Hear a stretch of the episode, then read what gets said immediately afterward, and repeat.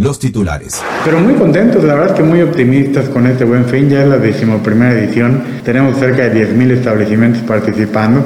Tengo que decir que cierra desde una perspectiva más allá incluso de la reactivación económica, ya en una perspectiva de aceleración económica.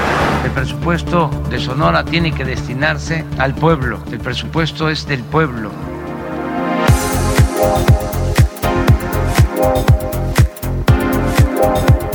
Estás entrando en territorio independiente.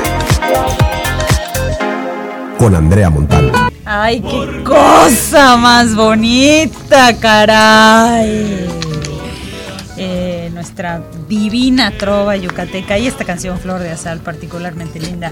Eh, pero bueno, eh, en voz de los juglares y con la triste noticia de que falleció Pepe Vadillo, fundador justamente de este trío que ha puesto más de una vez en alto la trova yucateca.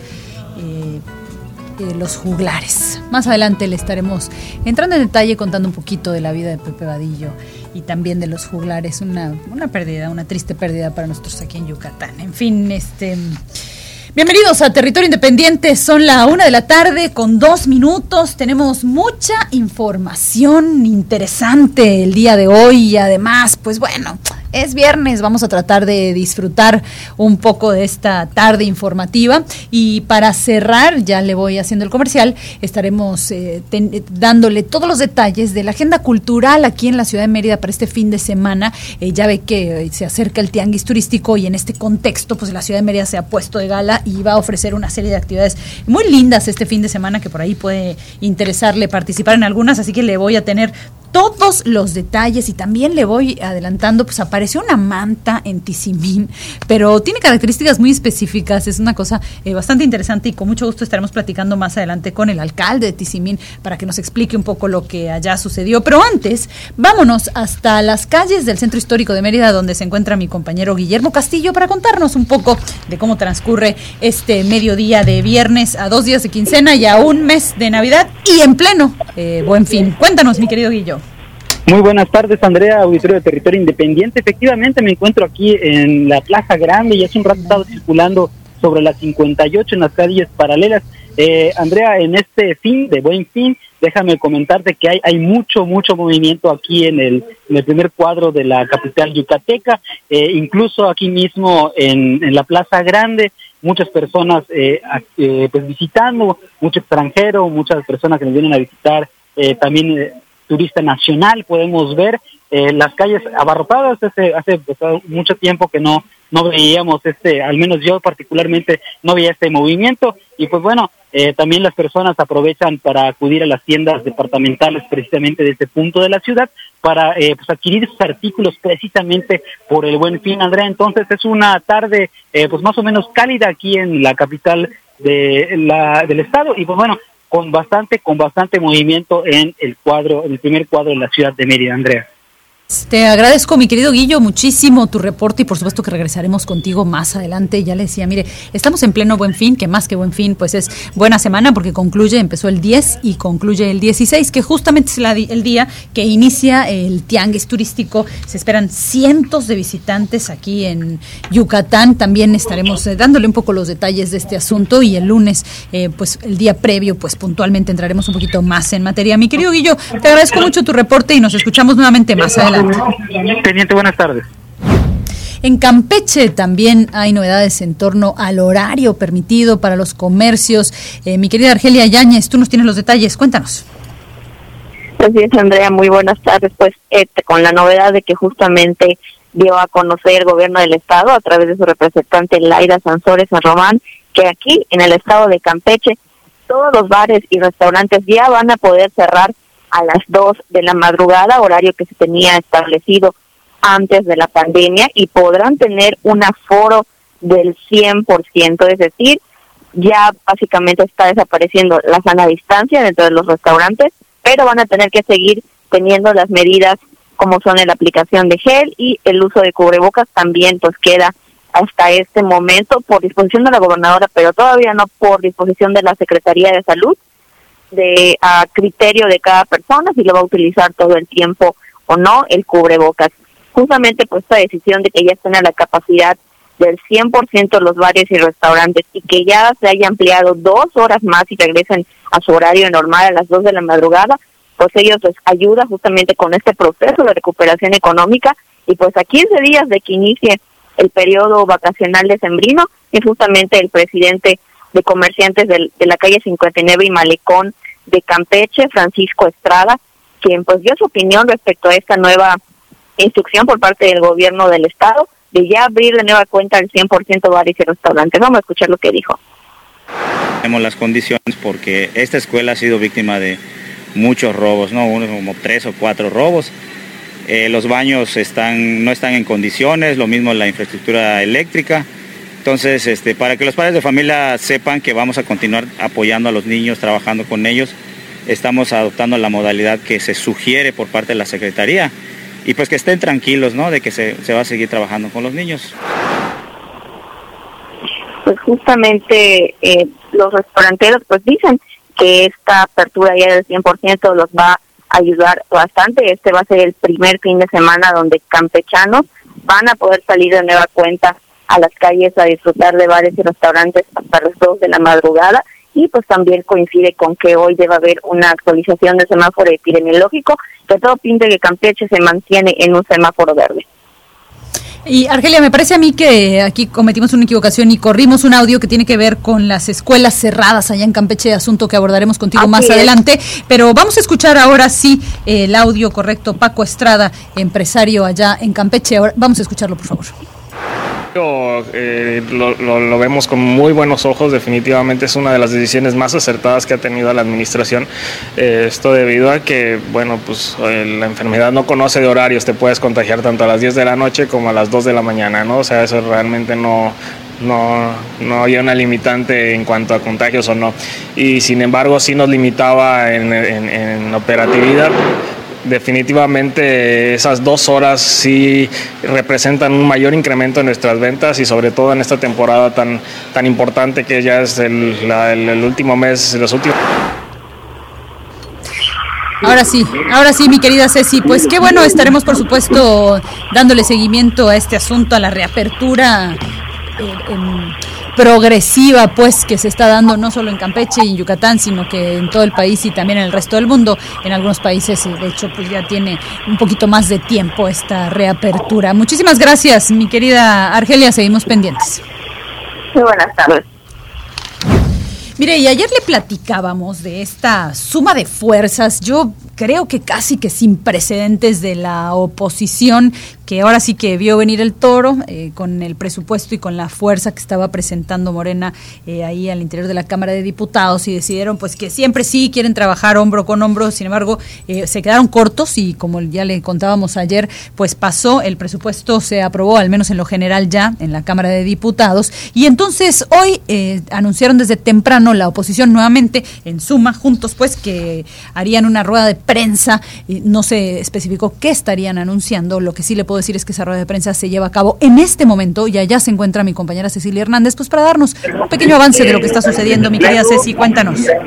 Efectivamente, bueno, pues acaban de salir este, en estos momentos, están dando conferencia de prensa los tres líderes que conforman la Alianza Va por México, por el PRI, por el PRD y por el PAN. Déjame decirte que, bueno, pues ellos están reafirmando que van a dar la lucha, que no van a bajar ninguna de las reservas, están advirtiendo que faltan de las 2.000 que se presentaron, faltan 1.643 y que lamentan mucho la cerrazón de los diputados de mayoría, toda vez de que precisamente sus formas su cerrazón y la falta de diálogo es lo que está poniendo en riesgo al país. Pero fueron más allá, dijeron que son buenos entendedores y dado que no quieren diálogo los de la mayoría de sus aliados, bueno, pues entonces ellos tampoco van a tener diálogo en las reformas eh, constitucionales que quiere el jefe del Ejecutivo y así lo advirtió Luis Espinosa Cházaro. Vamos a escucharlo.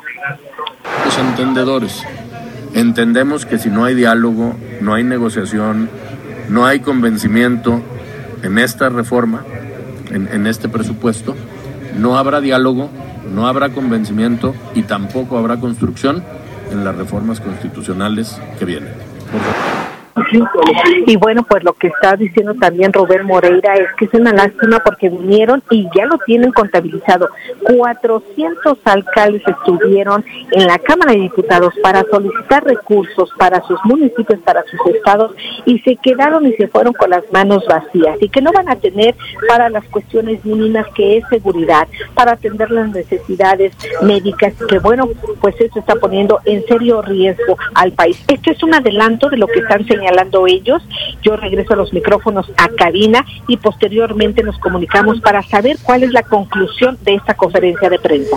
Ceci, pues te agradezco muchísimo y por ahí tú misma nos reportabas más temprano que era Benjamín Robles eh, del Partido del Trabajo del PT quien esta mañana reiteraba la posición del oficialismo y sus alianzas de que iban a batear todo lo que se presentara desde la oposición. Exactamente, están utilizando un término beisbolero, sobre todo porque este deporte le encanta al jefe del Ejecutivo. Y mira, vamos a escuchar qué fue lo que dijo y cómo se los dijo.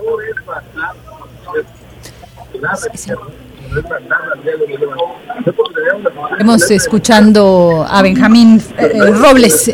Gracias, mi querida Ceci. Te agradezco muchísimo tu reporte y regresamos contigo más adelante. Ahí lo tenemos ya, el audio de Benjamín Robles. Vamos a escucharlo. Mire, lo que esta mañana decía, insisto, Benjamín Robles del PT, que como sabe va en alianza con Morena, igual que el Partido Verde Ecologista. Justamente estos dos pequeños partidos, ambos estuvieron a punto de perder registro y ahora es eh, lo que ha terminado por sumar y, y permitirle tener pues la mayoría nuevamente al oficialismo. Y esto fue lo que dijo esta mañana Benjamín Robles. Que si bien escucharíamos sus propuestas, ninguna de ellas pasaría. Más que se disfracen. Por cierto, lo han hecho muy bien. Antes, cuando malgobernaron este país, lo hicieron emulando ser demócratas, cuando en realidad siguen, como hoy, eran empleados y siguen siendo empleados de los señores X y enemigos del pueblo. Hoy pues lo han hecho más caricaturesco. Se visten al estilo del doctor Cándido Pérez o de aquel personaje de resortes, el beisbolista fenómeno. Les vamos a seguir, así la van a seguir haciendo de beisbolistas, pues nosotros los vamos a seguir porchando.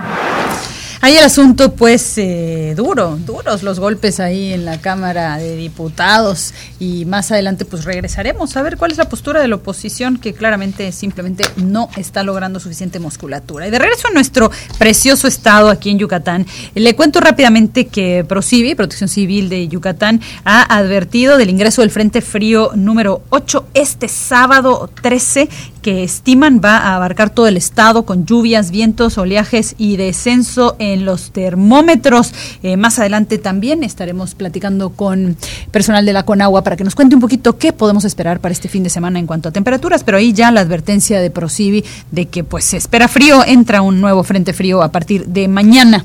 Eh, sábado 13 de noviembre. Me da mucho gusto saludar esta tarde, ya le anticipaba también más temprano, que surgió allá en, en Tizimín una y me da mucho gusto saludar en este momento al alcalde de Tizimín, Pedro, el señor Pedro Cogo.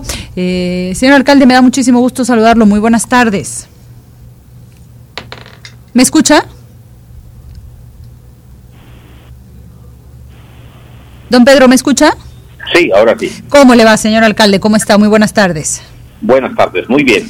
Eh, cuéntenos, por favor, cuál es la naturaleza de esta manta, eh, qué, es, qué está pasando en Tizimín. Eh, sí, anoche se, le avisaron a la policía que había una manta colgada en donde amenazaban, una, digo, la manta amenazaba a un grupo de personas que casualmente estas personas, la mayoría de ellos, en lo que va de esta administración. No llevamos todavía tres meses. Claro. Y quiero comentarte que ya eh, hemos detenido prácticamente a 30 narcomenudistas y muchos de ellos aparecían en esta manta eh, donde los amenazaban con que con que ya no con que los iban a matar y en fin ya sabes Claro. eh, eh, esa manta fue retirada inmediatamente ya consignamos la manta ante la fiscalía para abrir una carpeta que permita la investigación oportuna sobre, sobre el tema, pero eh, estamos convencidos que esto pues, no es más que una reacción Claro. De lo que estamos haciendo. Estamos trabajando muy fuerte con la Policía Municipal, que aunque somos una policía preventiva, pero nos parece que no podemos permitir que se esté eh, vendiendo este veneno, porque así, eh, así hay que llamarlo, ¿verdad? A nuestros jóvenes y estamos decididos a seguir trabajando en este sentido. Cuénteme una cosa, eh, alcalde, hasta donde yo pude apreciar o leer esta manta, eh, parecía casi que desde la ciudadanía, digamos, como un, como un asunto más de autodefensa que del debate entre cárteles y otro tipo de mensajes que vemos usualmente, digamos, más que una narcomanta, pareciera un asunto de la misma gente agrupándose para decir no vamos a permitir más estas actividades en el municipio. ¿Es así? No lo percibo así, o sea, ahí lo firma una persona que dice atentamente el padrino. Eh, estas personas, digo, amenaza. Eh, yo sí creo que es una cuestión entre ellos, o más bien, incluso pudiera uno pensar que lo hicieran ellos mismos. En fin, creo que hay un asunto. Habrá que investigar, ¿no? Exactamente, ¿no? O sea, pareciera que, que ahora resulta que los vamos a proteger cuando eh, ellos, eh, algunos hasta en dos o tres ocasiones han sido detenidos en estos días con una dotación importante de, eh, de crack, de cocaína, de marihuana y la clásica báscula que utilizan para, para vender, ¿no? O sea, son gente especializada en vender en el narcomenudeo y, casualmente son ellos los que aparecen ahí, entonces pareciera que ahora hasta los tendríamos que defender. Y justamente le quería preguntar, alcalde, ciertamente ustedes pues prácticamente acaban de iniciar la administración, pero por lo que me está narrando, tal parece que, que hay un crecimiento en la actividad narcomenudista en el municipio. Lo ha habido, ciertamente, lo hubo, hubo un crecimiento, sí. Eh, el hecho de que estemos deteniendo a estas personas Claro. Eh, ellos no, no, empezaron a vender hace un mes, ¿verdad? Claro. O que lo traían desde hace rato. Eh, la vecindad que tenemos con Quintana Roo tan, tan próxima no nos ayuda. Nosotros somos vecinos directos con Quintana Roo. Eh, ahí, pues, es bien sabido que hay una actividad muy fuerte de, de venta de narcóticos y, pues, con mucha facilidad estas personas vienen para acá, aquí pues eh, en un, lugar tan tranquilo, en este municipio con gente dedicada al trabajo de campo, pues pudiera pensarse que es muy fácil eh, guarecerse y tal vez eh, traer un poco de su mercancía para vender. No creo que eso es lo que ha pasado. Entiendo, entiendo lo que dice. ¿Tienen alguna persona detenida por la autoría de esta manta? Se está corriendo las investigaciones en este momento, desde hoy muy temprano se está trabajando al respecto. Hoy estuve en el cambio de mando de la policía, que sucede todos los días a las 6 de la mañana, y eh, instruir de manera muy directa al director de la policía, al subdirector. Aquí tenemos un director que proviene de la policía estatal y un subdirector que proviene de la policía estatal investigadora. De tal manera que ambos hacen muy buena mancuerna y les di instrucción muy precisa. Hace una hora aproximadamente estuve de nuevo en la en el cuartel de la policía y se está trabajando muy fuerte y te aseguro que para hoy posiblemente ya tendremos resultados concretos. Ojalá, alcalde, seguramente que le dará mucho gusto a la ciudadanía. Le hago una última pregunta.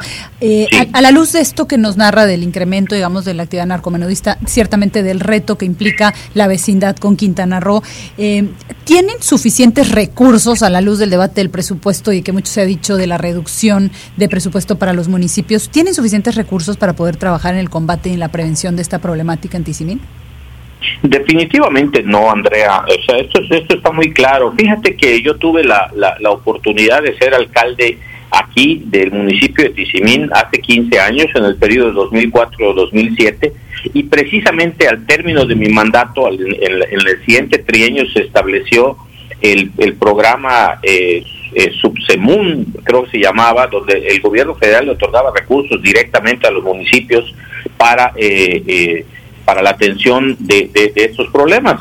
Y paradójicamente, ahora que, regresamos al, gobierno municipal, pues se cancela en definitiva este programa.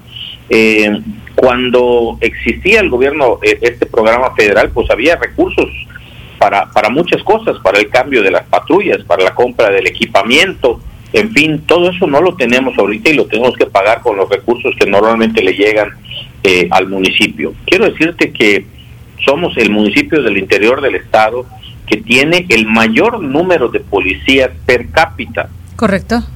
¿Ok? Y esto también es necesario porque somos el municipio más extenso del estado de Yucatán, el que tiene el mayor número de comisarías, 86 comisarías, algunas tan distantes que están a 90 kilómetros de la cabecera.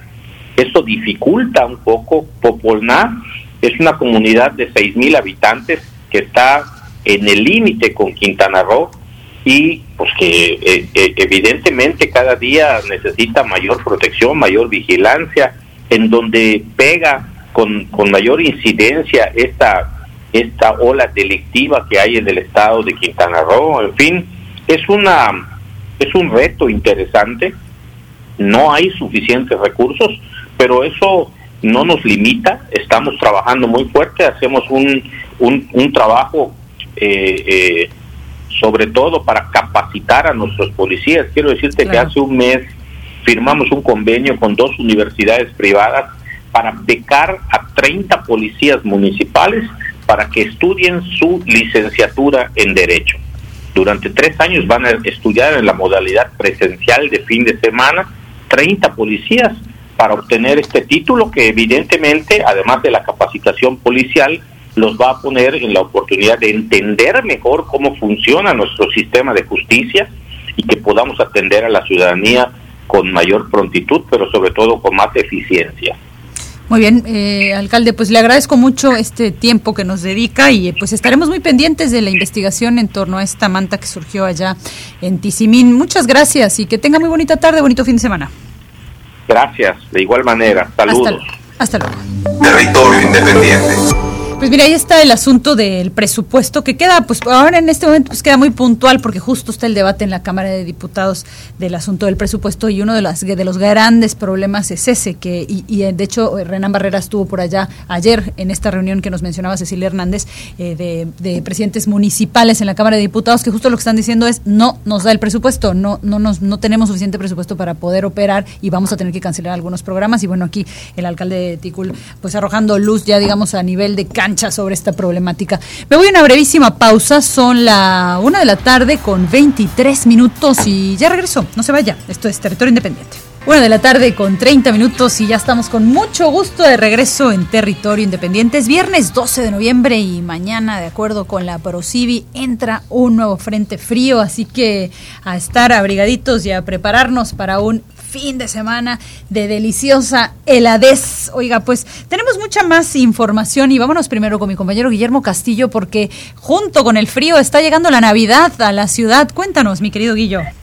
Es correcto, Andrea, muy buenas tardes. Platicarte que justamente ahora que se están eh, concluyendo los tiempos de Día de Muertos, pues la ciudad ya empieza a verse pues decorada justamente con motivos navideños. El caso de una glorieta allá en la colonia México, muy cerca de un conocido bar.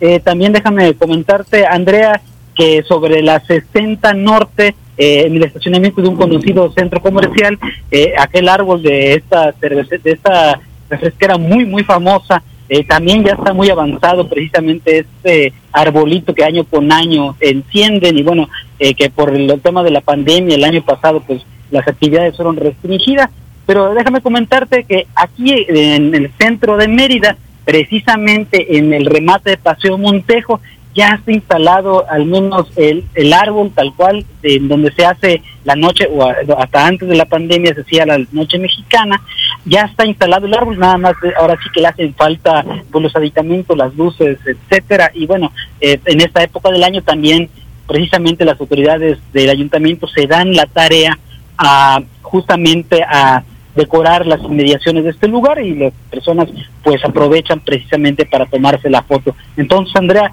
justamente el ambiente navideño ya está llegando a la capital del estado y ya podemos ver y vamos a ir viendo conforme se vaya acercando diciembre, precisamente estas decoraciones que ahora eh, nos asaltan y aún no ha llegado ni la mitad de noviembre, Andrea.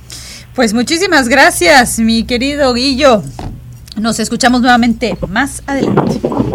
Buenas tardes. Y mire, le cuento que el presidente de la Canaco aquí en Mérida, Iván Rodríguez Gasque, dijo que después de la primera jornada de esta estrategia del buen fin, que termina, como ya le hemos mencionado previamente, el 16 de noviembre, los socios de la Canaco eh, registraron buenos números en ventas de una diversidad de productos y también de servicios, por lo que podrían acercarse a las cifras del 2019, previo al año de pandemia. Vamos a escuchar lo que dijo Iván Rodríguez Gasque. Pero muy contentos, la verdad que muy optimistas con este buen fin, ya es la decimoprimera edición, tenemos cerca de 10.000 establecimientos participando y hay mucho optimismo en el sector por lo que ven estos días, ¿no? La realidad es que uno pensaría que, que todo se vende más al principio, pero justamente hoy platicando con algunos eh, proveedores, hablábamos de que hay, hay tipos de productos que se venden más los últimos días y hay tipos de productos que se venden más los primeros. Eh, le cuento también que la coordinadora técnico-administrativa del Fondo Nacional para el Consumo de los Trabajadores, del FONACOT, aquí en Yucatán, Marta Carrillo, informó que por el esquema comercial del Buen Fin van a ampliar su horario de atención a fin de que los beneficiarios del FONACOT puedan tener acceso a créditos que les permitan adquirir artículos. Vamos a escuchar lo que dijo Marta Carrillo. Vamos a estar aperturando, colaborando más tarde para que los trabajadores que no tengan oportunidad de salir de sus trabajos puedan acudir de manera directa en un horario ampliado. Vamos a estar de lunes a viernes de 8 de la mañana hasta 7 de la noche y los sábados de 8 a 4. Y mire, le cuento que se realizó, que le cuento que el director del Instituto Yucateco de Emprendedores del IEM, Antonio González Blanco, declaró que el ecosistema de emprendedores de la entidad va cerrando más su dinámica más allá de la reactivación económica a raíz de la recuperación de los empleos que se perdieron durante la pandemia. Vamos a escuchar lo que dijo Antonio González Blanco. Tengo que decir que cierra desde una perspectiva más allá incluso de la reactivación económica ya en una perspectiva de aceleración económica, en donde si nos vamos a los números, vemos que hoy en Yucatán no solamente ya se recuperaron el número máximo de empleos que se perdieron durante la pandemia, sino incluso ya se superaron por más de 2.000 empleos eh, formales nuevos. Y mire, le cuento también que el presidente de la Asociación de Criadores de Ganado Bovino de Registro aquí en Yucatán, Salvador Pérez, informó que el acto ganadero del Estado que participa en la exposición ganadera de Ismaquil ha obtenido buenos resultados en los concursos nacionales e internacionales que se realizan en el contexto de este evento. Vamos a escucharlo. Estamos en un evento de reactivación ganadera eh, donde nos permiten venir a volver a exponer y volver a tener eh, este escaparate para todos los productores yucatecos. Eh, y no solamente yucatecos, hay que hablar también que tenemos visita de productores internacionales que vienen buscando la genética que se produce en Yucatán. Y en Campeche, mi compañera Argelia nos tiene más información. Mi querida Argelia, cuéntanos. Buenas tardes, es, aquí en el estado de Campeche, la Comisión para la Protección contra Riesgos Sanitarios, la COPRISCAM, que dirige Edith Arceo, pues ha realizado 16 clausuras de comercios que no están cumpliendo con la reglamentación establecida aquí en la ley del estado de Campeche. Se ha encontrado que que bares están vendiendo alcohol fuera del horario antes de que se tuviera esta ampliación hasta las 2 de la mañana se ha encontrado a menores de edad consumiéndolos adentro de, este, de estos establecimientos, además de gente fumando en áreas donde no se debería hacer, que tampoco cuentan con los señalamientos necesarios, tanto los que corresponden a protección civil como donde se prohíbe esta actividad, lo que ha, eh, lo que ha causado la clausura, además del pago de la multa de esta. Vamos a escuchar lo que dijo aquí la titular de la Copercana en Campeche, Elida Arceo. En general, eh, les puedo comentar que visitamos 16 establecimientos, encontramos incumplimiento en la ley de tabaco, encontramos colillas, encontramos gente fumando dentro del establecimiento sin señaléticas para prohibir el, fumar dentro del establecimiento ni un área específica para fumadores en el exterior. Por otro lado, eh, incumplimiento también en la ley de alcoholes porque estaban operando con un giro diferente al establecido porque eh, encontramos incluso menores de edad dentro el exhorto a los comerciantes aquí en el estado de Campeche es a que cumplan con la normatividad para que puedan seguir teniendo abiertos sus establecimientos. Se les exhorta también a pagar las licencias correspondientes para que eviten tener adeudos y puedan seguir ellos con su recuperación económica, sobre todo con este nuevo aviso de que van a poder ampliar su horario de ventas hasta las 2 de la mañana, lo que no hay excusa para ellos que no cumplan con lo dispuesto en la ley y pues evitar las clausuras que significan un desembolse extra a la poco al poco incremento que hayan podido o, al, poco a las pocas ventas que pudieran haber registrado justamente por esta situación de la pandemia. Muy bien, mi querida Argelia, pues te agradezco muchísimo tu reporte y seguimos muy pendientes. Muy buenas tardes. Oiga, y pues por aquí le informamos hace unos días del anuncio que hizo el director de la Profeco de que no iban a permitir que algunas aerolíneas hicieran un cobro extra por las bolsas que uno puede llevar a bordo eh, cuando viaja. Eh, ya sabe que luego le cobran, llega y dice, ay, pues voy a llevar esta bolsita. Ah, bueno, pues por la bolsita tiene un, un costo extra, ¿no? Bueno, pues resulta que después del aviso, eh, ayer por la tarde se informó que habían clausurado, que les habían puesto letreros de clausurado, al menos a dos aerolíneas, Viva Aerobús y Volaris, justamente por este motivo, por estar cobrando lo que la Profeco considera que no deben de cobrar. Y finalmente ya ambas aerolíneas emitieron un comunicado eh, donde eh, aseguran que cumplen a cabildad con lo que estipula la ley de aviación civil al ofrecer dos tipos de viajes económicos, uno sin derecho a equipaje de mano, pero con un importante descuento, dicen las aerolíneas, para el pasajero que renuncia a este derecho. De acuerdo con Viva Aerobús, estas tarifas preferenciales están sustentadas en el artículo 47 bis de la Ley General de Aviación que establece que en caso de que el pasajero decida viajar sin equipaje, el concesionario puede ofertar una tarifa preferencial en beneficio del pasajero. Hasta el momento, eh, Profeco pues ya no se ha pronunciado en torno a esta respuesta que ahora emitieron Viva Aerobús y Volaris. Es momento de hacer una breve pausa. Le dejo rápidamente en nuestras redes sociales Facebook y Instagram, Aria, Aria con Y, 88.5, nuestra línea de WhatsApp 9991 34 78 29. Son la una con 39 minutos, hoy es viernes 12 de noviembre, mañana sábado 13 se espera la entrada de un nuevo frente frío. Esto es Territorio Independiente, yo soy Andrea Montalvo y no se vaya porque ya regreso. Qué gusto que continúe con nosotros, ya son la una de la tarde con 44 minutos. Oiga, y fíjese que ya le anticipábamos hace unos momentos que la Suprema Corte Justicia de la Nación resolvió que aunque uno se case por bienes, eh, por separación, bajo el régimen de separación de bienes, eh, habrá, debe de haber una indemnización económica de hasta el 50% de los bienes adquiridos durante el matrimonio en favor de la persona que se dedicó preponderantemente al hogar. Me da muchísimo gusto eh, saludar esta tarde a Lenin Centeno para platicar un poquitito más de esto, mi querido Lenin, porque además entiendo yo que esto, eh, digamos, un poco como, como pasa siempre con los temas de la Suprema Corte de Justicia de la Nación, eh, eh, sobresee cualquier ley estatal que determine lo contrario. Así que a partir de este momento, en pocas palabras, tenga mucho cuidado con quién se casa y, y cómo, y piense que todo lo que construyan en matrimonio, pues va a ir para la mitad. Mi querido Lenin, cuéntanos. Hola Andrea, ¿cómo estás? Buenas tardes, saludos a ti y a todo el auditorio. Sí, en efecto Andrea, esto obedeció a un juicio de amparo directo en revisión por una resolución del colegiado en la que se estaba se está tratando de plantear la inconstitucionalidad del Código Civil de Veracruz. En efecto, Andrea, de hecho te comento, eh, de unos cuatro años para acá, te pudiera decir que ya han habido varios antecedentes. Correcto. En donde independientemente de las legislaciones locales a los códigos civiles, en el caso de Yucatán sabemos que hay un código específico que es el Código de Familia, donde pues, todos sabemos que el régimen matrimonial o uno se casa por separación de bienes o por sociedad conyugal o también, o también llamada bienes mancomunados.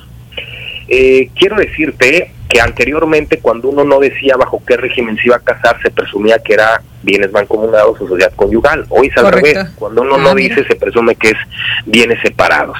En efecto, esta resolución de la Corte lo que viene a entender es hacer un poquito más el, el, mismo sentido de lo que te venía diciendo de que hace cuatro años ya se venía dando esta situación en donde jueces en lo individual, independientemente del régimen por el cual estabas casado, si determinaban que bajo su criterio la mujer eh, obviamente estamos hablando de procedimientos de divorcio necesario, Claro. determinaba que estaba, acreditaba que se había eh, eh, dedicado al, al hogar y al cuidado de los menores, etcétera, etcétera, independientemente del régimen por el cual se hubieran casado, muchos de estos jueces venían resolviendo eh, la disolución del vínculo patrimonial en favor de ambas partes, es decir, eh, repartir los bienes para ambas y partes. mitad. Esto ya se- esto ya se viene acabando porque muchas legislaciones de los estados han venido modificando sus propias legislaciones y lo han estado regulando. Si bien es cierto esta resolución de la Corte afecta para el estado de Veracruz y va a traer un alcance a nivel nacional, quiero comentarte, eh, Andrea, que en el caso del estado de Yucatán, pues viene a fortalecer lo que ya establece el, el Código de Familia del Estado de Yucatán. El Código de Familia del Estado de Yucatán, en el artículo 115, habla del régimen de separación de bienes, pero deja clarísimo en el artículo 119 que no obstante el régimen de separación de bienes, cuando no se cae, cuando uno se casa y, y ha pactado por los cónyuges este régimen, cuando uno de ellos no adquiera bienes para dedicarse exclusiva, es decir, uno no trabaja, pero se dedica al hogar y al cuidado del- de los hijos o las hijas, tendrá derecho a exigir que el otro divida por la mitad los beneficios netos obtenidos durante el periodo que no se produjo por, por, por, por estar imposibilitada a trabajar claro. y, y- y esto pues se, se pudo haber resuelto. Ahora quiero aclararte algo, ¿eh? Esto bajo un tema de que hay género pues va en ambos sentidos, ¿eh? Sí, ser claro, por supuesto. O sea, es el trabaja. proveedor, ¿no, Lenin? O sea, el que tendrá que pagar es el proveedor. Y si el caso de que la mujer sea la proveedora, Si el pues proveedor es hombre o mujer y el, y, y el otro cónyuge se dedicó al hogar y a cuidar a las familias, en caso de, de un divorcio, procede la repartición de bienes. Y esto, Andrea, quiero traerlo a colación porque es muy importante esta resolución de la Corte. Porque independientemente que muchos estados ya lo prevén, como afortunadamente ya lo trae el estado de Yucatán, otros estados no, como es el estado de Veracruz. Y, eh, y estos estados van a verse obligados los juzgadores a que en caso, traducido al castellano, Andrea, no importa si te casaste por separación de bienes o sociedad conyugal, si tú te dedicaste al hogar, al cuidado de los hijos, tienes derecho a una participación de los bienes. Reitero, Andrea, que es en el caso de los divorcios necesarios, porque en el caso de un divorcio de mutuo acuerdo, pues es lo que lo que los consortes lleguen a acuerdo, siempre y cuando no se vulneren los intereses de los menores o de la familia. Y también quiero agregarte, para interés de los radioescuchas, eh, Andrea, que esta resolución vino muy aparejada de otra resolución de la Corte de hace dos días, muy importante, igual de trascendental, en donde determinó la Corte que aquellas mujeres, eh, madres, que trabajen y que por estar trabajando no puedan atender el cuidado de sus hijos, la contraparte no puede exigir la pérdida de la custodia y la patria potestad por el simple hecho de estar trabajando. ¿Sí me entendiste? Ah, Entonces, claro, qué interesante. O sea, ya no te pueden quitar a tu hijo en buen castellano por, por no estar atendiéndolo 24 horas porque estás trabajando. Sí, porque como tú bien sabes, Andrea, los, los, los, los tiempos han cambiado y hoy tanto el hombre como la mujer son económicamente activas y es muy común que ambos trabajen Claro. y si se da una disolución del vínculo matrimonial, pues este el- la lógica del, del varón no puede decir, oye, quiero la custodia porque tú estás trabajando y no los vas a cuidar. Claro. Y yo tengo una pregunta y él también va a dejar de trabajar para cuidarlos, entonces, pues por, por supuesto que no. Entonces, estas dos resoluciones son muy importantes, trascendentales para la, la convivencia del seno familiar. En el caso del, del Estado de Yucatán está perfectamente regulado y delimitado. Este, y obviamente pues es un parteaguas y un precedente importante a nivel nacional que va a obligar a legislar a los otros estados como lo Claro. está como lo tiene legislado el estado de Yucatán. Aquí Yucatán, digamos, en, en, todos, en, en todo caso sería, como, como bien mencionabas, mi querido Lenin, pues una manera de reforzar el espíritu el legislativo, el espíritu de la ley detrás de, del, digamos, de alguna manera, pues de la equidad, de lo justo en un divorcio. Así es, y para la gente eh, que, que, que nos está escuchando, sin entrar tan en tecnicismos jurídicos, ya no importa si te casaste bajo el régimen de separación de bienes y sociedad conyugal. Si hay hijos y no tienes la suficiencia económica para mantenerte y tú está, te dedicaste al hogar o a cuidado de la familia, tienes derecho en igualdad de circunstancias a la partición de bienes. ¿Y cómo funciona, Lenin? Porque me llama la atención que dices, esto es cuando es un divorcio necesario, es decir, que no hay un acuerdo entre las partes. Lo que me estás diciendo es que si yo estoy en un proceso de divorcio y mi soon to be ex marido me dice, oye, eh, pues te voy a dar dos pesos y yo no estoy de acuerdo con esos dos pesos, me conviene más entonces iniciar un juicio porque lo más probable, eh, entre, al menos con la ley en el estado de Yucatán, Yucatán. Y ahora con esta resolución de la Suprema Corte de Justicia en cualquier otro estado, es que me toque la mitad de lo que se produjo desde que nos casamos, independientemente de que de bajo qué régimen nos casamos. Así de claro como lo estás planteando, obviamente eh, hay una figura que se llama capitulaciones matrimoniales, que cuando uno se casa bajo el régimen de separación de bienes o sociedad conyugal, tú puedes hacer una capitulación de matrimonial que es una serie de inventario, de decir, eh, yo me voy a casar contigo, pero todo mi inventario que tú traes de bienes o patrimonio que tú adquiriste eh, antes de que contraigamos matrimonio y yo de igual manera, no va a formar parte de nuestro entorno matrimonial. O bien, sí va a formar parte. Entonces tú ese, ese, esa capitulación matrimonial la escribes, la registras en el mismo matrimonio con el mismo juez de lo familiar que te está casando y ahí tú o incluyes o excluyes antes del matrimonio lo que no va a aportar a la sociedad, al, al, al, contrato de matrimonio, porque recordemos que el matrimonio es un contrato. Claro. Eh, eh, tu, tu, tu, cónyuge jamás va a ser tu familia, es un contratante, ¿no? Claro. Eh, luego entonces, a partir de ahí, si tú, si, si, caemos en el supuesto de que excluiste de la capitulación matrimonial todo tu patrimonio, todo mi, matrimonio, mi patrimonio, y a partir de que nos casemos, lo que resulte, ya no importa si estás casada por sociedad conyugal o separación de bienes, si tú te dedicaste al hogar atendiendo hijos y no tienes bienes suficientes para satisfacer tus necesidades, lo que yo produce, lo que yo produje es para ambos y tendría que tener ese criterio el juez en el, en el, al dictar la sentencia del divorcio necesario. Caso distinto, que tú sí tienes bienes suficientes o un patrimonio distinto para poder subsistir, no hay hijos, no estuviste al cuidado Claro. del hogar porque también estuviste trabajando, pues entonces ahí sí cabría el tema de Tan aplicar amigos. las reglas de la separación de bienes o de la sociedad conyugal. Claro, tan amigos como siempre, ¿no? El otro tema, claro está, es que lograr comprobar lo que se produjo eh, una vez, digamos, durante el matrimonio, ¿no? Y en el caso incluso los ingresos del cónyuge, que ahí es donde se, se complica un poco la cosa, ¿no? Pero, pero bueno, qué interesante.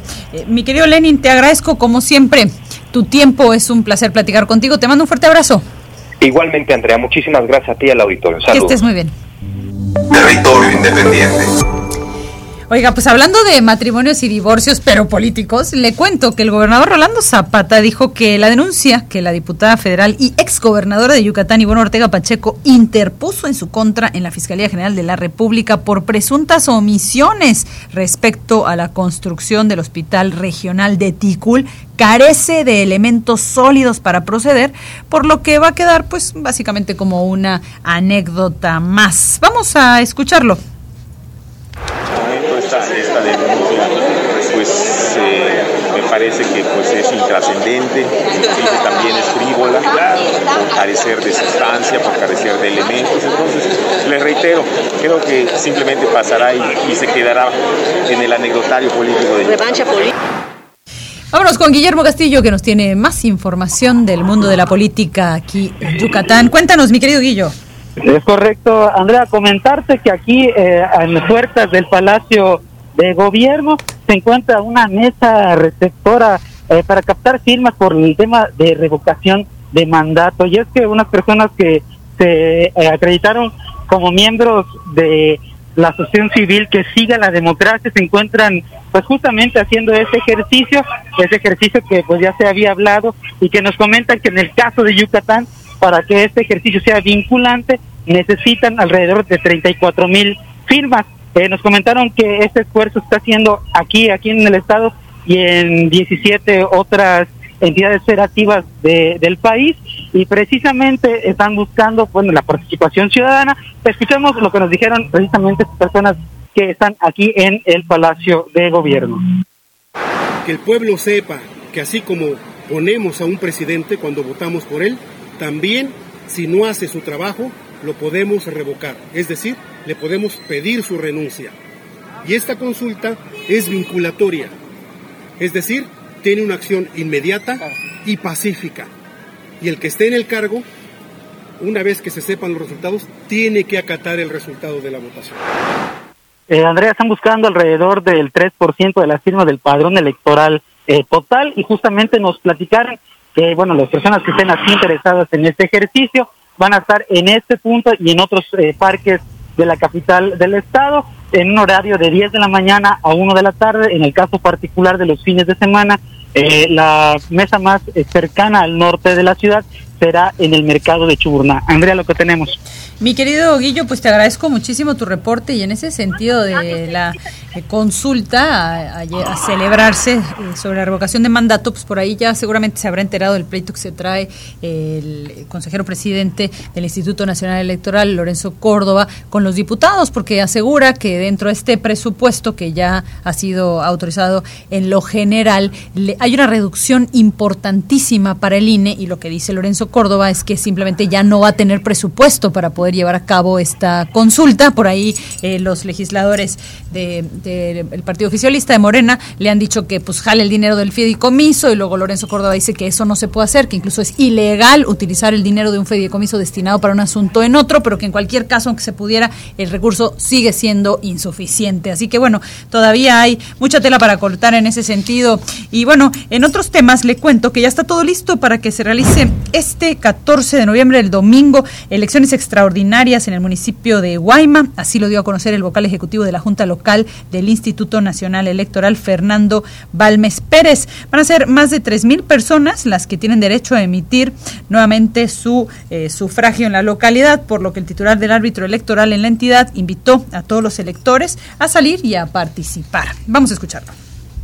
Eh, listos para que las 3.106 personas que integran el listado nominal puedan emitir su voto y se ultiman detalles en los protocolos de comunicación para la atención disidente.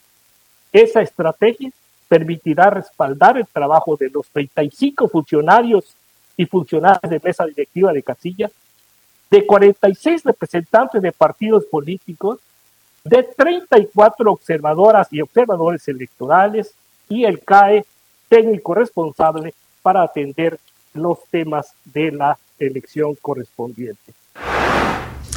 Ya son la una de la tarde con 58 minutos y es momento de una breve pausa. Si nos acompaña a través de la señal de EXA 99.7 desde Ciudad del Carmen, Campeche, le agradezco mucho su compañía y es momento de despedirnos. Para usted que nos acompaña desde Yucatán, espéreme tantito que ya vengo de regreso en unos momentos y tengo, por supuesto, muchísima más información. Esto es Territorio Independiente. Yo soy Andrea Montalvo. No se vayan. Qué gusto que continúe con nosotros. Ya son las 2 de la tarde con dos minutos. Es viernes. 12 de noviembre y vámonos rápidamente con mi compañero Malco Dorantes que nos tiene más información. Mi querido Malco, te escuchamos, muy buenas tardes. Hola Andrea, ¿qué tal? Buenas tardes a ti y a tu auditorio. Bueno, platicarte que el día de ayer, pues 11 familias se quedaron sin vivienda después de que un incendio arrasó con sus casas. Esto ocurrió en la colonia Emiliano Zapata Sur. Los hechos, la tarde de ayer, en la calle 161 con 96, ahí en la colonia antes mencionada. Todo comenzó en una vivienda en donde calentaban comida. La olla estalló y generó un incendio, el cual abarcó, como te reitero, 11 casas. Eh, en el siniestro, pues eh, donde comenzó el siniestro, habían tres personas. Dos se escondieron en el baño y una más, pues, con una persona con discapacidad motriz, se quedó en medio del fuego. Eh, la columna de humo comenzó a levantarse y los vecinos muy atentos salieron para poder ayudar. Uno de ellos valientemente entró a la casa pues en llamas y logró rescatar a este jovencito que prácticamente no podía moverse.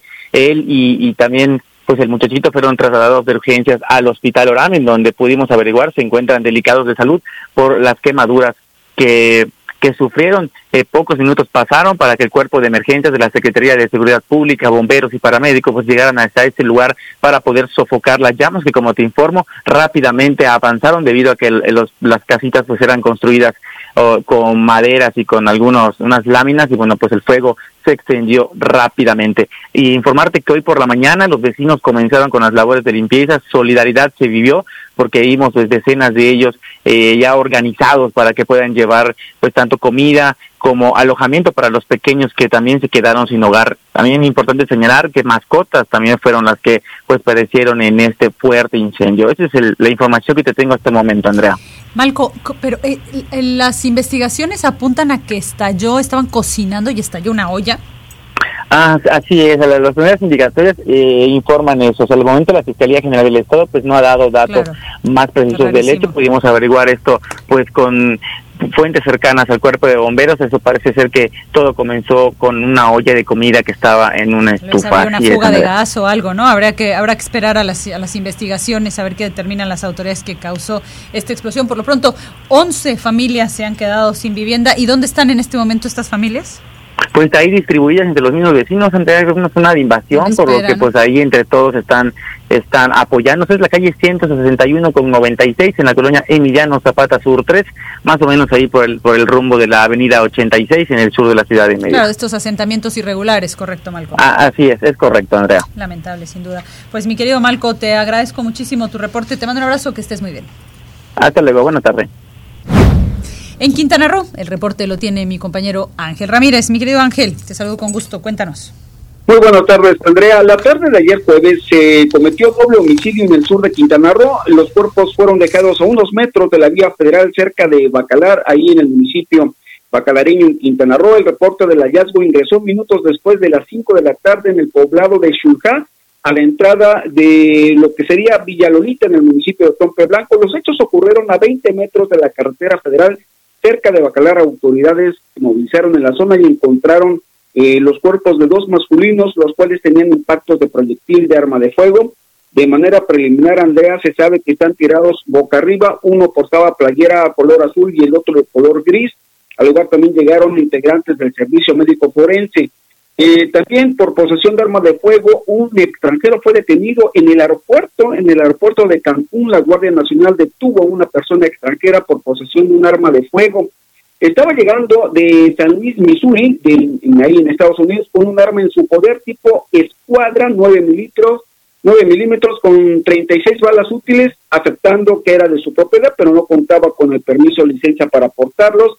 La Fiscalía General de la República lo puso a disposición eh, ahí en Cancún para deslindar responsabilidades como si fuera fácil no llegar a un país con un arma de fuego calibre 9 milímetros, pero bueno, eso sucedió ahí en el aeropuerto de Cancún. Y ya para finalizar, eh, policías de solidaridad desmantelaron una banda de cristaleros, teniendo en su poder 21 maletas robadas. Uno de los detenidos resultó ser un pseudo reportero se acreditaba con un tapete de prensa, con ello pudo pasar desapercibido ante las autoridades por mucho tiempo. Elementos de la Secretaría de Seguridad Pública y Tránsito lograron desmantelar la banda de cristaleros, esto con la captura de dos de sus principales cabecillas. Es lo que tenemos al momento, Andrea. Eh, mi querido Ángel, pues te agradezco muchísimo tu reporte, seguimos pendientes. Gracias, buenas tardes. Mire, ya le decía más temprano que falleció Pepe Vadillo, eh, uno de los eh, fundadores de este grupo de Trova eh, los juglares. La Fiscalía General del Estado confirmó que la causa de muerte del músico eh, fue asfixia por suspensión.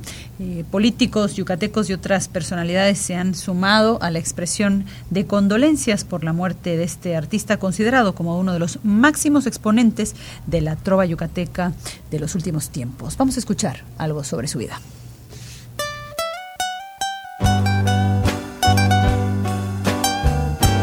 José Raimundo Vadillo Vázquez, mejor conocido como Pepe Vadillo, nació el 5 de agosto de 1972 en Mérida, Yucatán. El talento musical lo heredó de sus padres, Dulce María Vázquez Sánchez y José Vadillo Cano. Se casó con Paula Marín. En 1991, Pepe y su hermano Fernando fundaron el trío Los Juglares, uno de los máximos exponentes de la trova yucateca. La agrupación se ganó un lugar especial en el mundo de la música. Alternaron con artistas de la talla de Armando Manzanero, Sergio Esquivel, Susana Zabaleta, Aranza y Pastor Cervera participaron en el concurso 450 veces Te Quiero Mérida, en el marco del 450 aniversario de la Fundación de Mérida. Pepe se consolidó como la primera voz de los juglares, además de tocar el bajo durante toda su carrera musical. Vadillo padecía hipertensión y una depresión extrema por la pérdida de su hijo el 2 de septiembre pasado. Pepe murió a los 49 años de edad. Jacobo Velázquez, Territorio Independiente. Cuando yo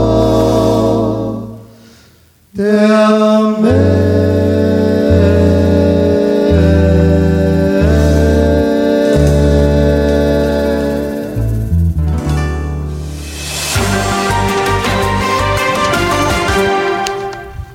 Oiga, pues en el mundo de la cultura le cuento que como parte de las acciones para el fomento de la lectura en el marco del Día Nacional del Libro, el Ayuntamiento de Mérida dispuso de un stand donde se están regalando libros en la Plaza Grande. Este fue un punto de varios que este 12 de noviembre se estableció aquí en la capital del estado. Habla Josué Morelos, vamos a escuchar se llama Libros Libres, tenemos una serie de actividades, ¿no? Entonces la primera que es que vamos a poner en varios puntos de la ciudad. Ahorita estamos en la Plaza Grande, también estamos en el mercado de San Benito y Lucas de Galvez, en Santa Lucía, en el Centro Cultural del Sur, en el Parque de las Américas, y va en el Parque de las Américas más tarde también vamos a seguir, de, do, de 10 de la mañana a 2 de la tarde, obsequiando 11 títulos de la colección Vientos del Pueblo del Fondo de Cultura Económica.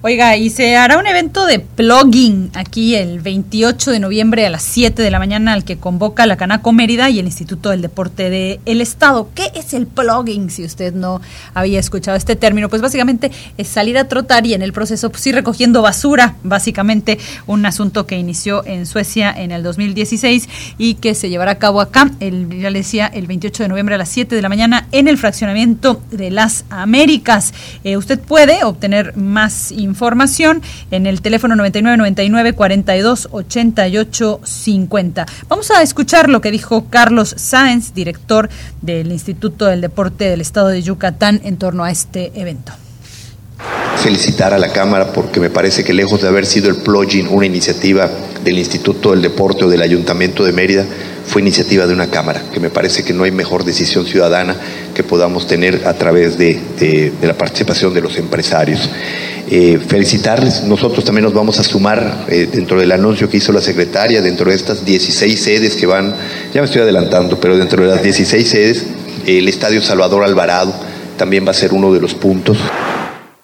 Y le cuento también que se realizó la tercera jornada de arte y discapacidad intelectual Yucatán 2021 en la que se pretende dar visibilidad a la importancia de dar a personas con discapacidad en el Estado la oportunidad también de demostrar sus dotes artísticos. Vamos a escuchar lo que dijo Javier Quijano, presidente de el CONFE el Estado, sus autoridades se han comprometido a la inclusión de las personas con, con y sin discapacidad, que los vean a las personas con discapacidad como ciudadanos, como ciudadanos mexicanos que tienen fortalezas, tienen, eh, tienen la capacidad de transmitirnos su arte, su, su nacer, el ser, como cualquier mexicano. Y eso es lo importante. Oiga, y le cuento que la Secretaría de Salud del Estado informó que ayer jueves eh, llegó un nuevo embarque de vacunas contra la COVID-19 que se van a aplicar en fechas por confirmar. El responsable de urgencias epidemiológicas de la dependencia de la Secretaría de Salud del Estado, Lidia Jiménez Luna, comentó que hoy y mañana continúa la aplicación, ojo, de segundas dosis de la vacuna contra la COVID-19 para jóvenes de 18 a 29 años de edad en Mérida, en Tizimín y en Canacín. Además, el domingo 14 de noviembre se aplicarán segundas dosis de Pfizer a quienes faltan por completar su esquema en el macrocentro del multigimnasio Socorro Cerón de la Unidad Deportiva Cuculcán. Eh, vamos a escuchar lo que dijo Lidia Jiménez. Este jueves llegó a Yucatán un nuevo cargamento con 116.750 vacunas contra el coronavirus de las farmacéuticas AstraZeneca, Pfizer y CanSino para personas que no han podido completar su esquema de vacunación en los municipios que se darán a conocer en los próximos días. Por lo pronto, le repito rápidamente, segundas dosis contra la COVID-19 para jóvenes de 18 a 29 años en Mérida, Tizimín y Canacín y segunda dosis de Pfizer este domingo 14 de noviembre en el macrocentro del multigimnasio Socorro Cerón de la Unidad Deportiva Cuculcán para que esté por ahí pendiente. Me voy a una breve pausa y ya regresamos, son las 2 de la tarde con 13 minutos. Esto es Territorio Independiente, yo soy Andrea Montalvo, no se vaya. Ya son las 2 de la tarde con 20 minutos, es viernes y estamos disfrutando de una hermosa tarde yucateca, ya saboreando el fin de semana y saboreando también, me parece, la llegada de la Navidad. Ya le reportábamos más temprano que incluso ya empezaron a decorar la ciudad, esta ciudad que ha estado y este estado, pues que mm, han tenido mucha actividad, primero pues porque inició el buen fin, que pues se, como usted sabe se va a llevar a cabo del 10 y hasta el 16 y por ahí ya hemos platicado con algunas organizaciones de comerciantes aquí en Yucatán que aseguran que están ofreciendo descuentos muy interesantes. Eh, también, ojo, tenga mucho cuidado porque también platicamos con autoridades que dicen que se vuelve una buena época para los ventajistas que llevan a cabo fraudes, sobre todo cibernéticos, con lo cual debe tener muchísimo cuidado si va a comprar en línea, que luego la verdad es que hay también ofertas muy interesantes y es bastante sencillo luego comprar en línea. Asegúrese nada más que sean establecimientos eh, con un buen prestigio, asegúrese de no dar más información de la estrictamente necesaria y también por ahí nos decían las autoridades, si es demasiado bueno para ser verdad, seguramente que no es bueno. Eh, estas ofertas que uno dice, pero qué absurdo, vale 10 pesos, me lo venden en uno, pues seguramente que no le va a llegar nunca la mercancía y lo que sí va a hacer es perder su dinero. Así que tenga mucho cuidado y le recuerdo también que para este buen fin algunas dependencias y algunos proveedores de servicios están ofreciendo descuentos si usted tiene multas, por ejemplo, por ahí la Conagua informó que estaría dando descuentos, también el pago del predial, en fin, una serie de impuestos, una serie de servicios estarán ofreciendo descuentos durante estos días para que pueda ponerse al día, que también, pues bueno, puede ser una muy, pero muy buena oportunidad. Eh, mire, vámonos con más información. Más temprano platicábamos con mi compañera Cecilia Hernández y es que hemos estado siguiendo de cerca esta pues suma de suma de fuerzas si no es de voluntades de la oposición el PAN el PRD y el PRI finalmente pues decidieron que siempre sí es mejor estar hombro con hombro porque simplemente no les está dando la musculatura eh, en contra del oficialismo y este, esto está provocando que pues lo que las propuestas del observador pues pasen así digamos sin, sin modificación alguna. Y esta mañana la oposición nos decía Cecilia está ofreciendo ofreció ya, porque ya concluyó, una rueda de prensa y ahora eh, Cecilia Hernández nos tiene los detalles de lo que ahí se dijo. Mi querida Ceci, te saludo como siempre con mucho gusto. Cuéntanos. Muchísimas gracias. Pues ya hace unos minutos terminó esta conferencia de prensa. Se esperaba más porque porque se rumoraba que ante el bateo y los jonronazos que le está dando la oposición, pues simplemente ellos eh, se iban a dar por vencidos y se iban a retirar, que iban ya simplemente a bajarse y dejar que pues terminara así la sesión, pero pues esto no sucedió así. Eh, los tres coordinadores que conforman la Alianza Va por México, bueno, pues salieron a señalar que van a seguir dando la batalla, pero déjame decirte que se vio flaqueza, se vio ya eh, un debilitamiento precisamente en esta alianza. ¿Por qué? Porque por un lado Luis Espinosa Cházaro él es el líder parlamentario del PRD. Bueno, sentenció que ante la cerrazón e intolerancia de la mayoría eh, de, de la mayoría en la Cámara de Diputados, que es precisamente Morena, el Verde y el PT, bueno, pues de no escuchar sus propuestas sobre el presupuesto de egresos para el próximo año, se les daría el mismo trato en la discusión de las reformas constitucionales que va que ya presentó Andrés Manuel López Obrador, que estamos hablando que es la eléctrica y que es la electoral. Bueno, pues el perredista dijo que se requiere más atención a las necesidades y menos a las necedades. Y terminó subrayando y destacando una frase así no Morena pero su homólogo del PRI Rubén Moreira fue más tibio. Señaló que no bajaría ni una sola reserva de las más de mil que están pendientes por discutir en el salón de plenos. Lamentó que Morena y sus aliados ejercían una mayoría para rechazar todas y cada una de las propuestas ciudadanas llevadas al Parlamento del pueblo por el PRI y que bueno, pues simplemente se van a quedar desprotegidos amplios sectores de la población. En la misma actitud Jorge Romero de Acción Nacional se limitó a decir que las formas de los morenistas y sus aliados son los que ponen en riesgo al país, por lo que se quedaría pues ahora sí que el tiempo necesario para dar el debate al tiempo que rechazó que su estrategia sea una chicanada. Los tres coordinadores eh, destacaron que millones de mujeres y hombres en este país, pues lo que piden es que se consideren las necesidades de la gente y que precisamente por eso es que están aquí y que se van a ir hasta que les, ahora sí que hasta que el cuerpo les aguante, porque déjame recordarte que se presentaron más de dos mil reservas apenas se han discutido muy pocas y quedan pendientes, quedan en el tintero 1.643. Estamos hablando de que apenas en dos días han subido al Pleno 180 legisladores de 300 que pidieron la palabra. Así de que, bueno, pues hagan ustedes la cuenta, se va a ir más allá quizás del sábado, a no ser que en un momento dado, ¿verdad? Porque en, la política pues no se tiene palabra, ¿verdad? Pues a lo mejor al ratito salgan y digan, ¿saben qué, señores? Pues ya, este, aquí la dejamos, ya les ganamos y ahí nos vamos. Este es el reporte que yo les tengo. Híjole, Ceci, pues se ve complicada la cosa, ¿no? Y entiendo que ahora están... ¿Qué, qué es lo que procede con el presupuesto que es lo que originó todo este debacle, mi querida Ceci. Ya pasó en lo general en la Cámara de Diputados y cuál es la ruta crítica a seguir. Mira, ya se aprobó en lo general. Se tienen que discutir a fuerza las, eh, las reservas que hayan sido presentadas, a no ser que PRI, PAN y PRD y todas las fracciones se pongan de acuerdo y digan, sabes que ya las bajamos, hasta aquí la dejamos. Entonces sí, ya se votaría en lo general y en lo particular y se enviaría entonces a la Cámara, eh, a la colegisladora que es precisamente el Senado.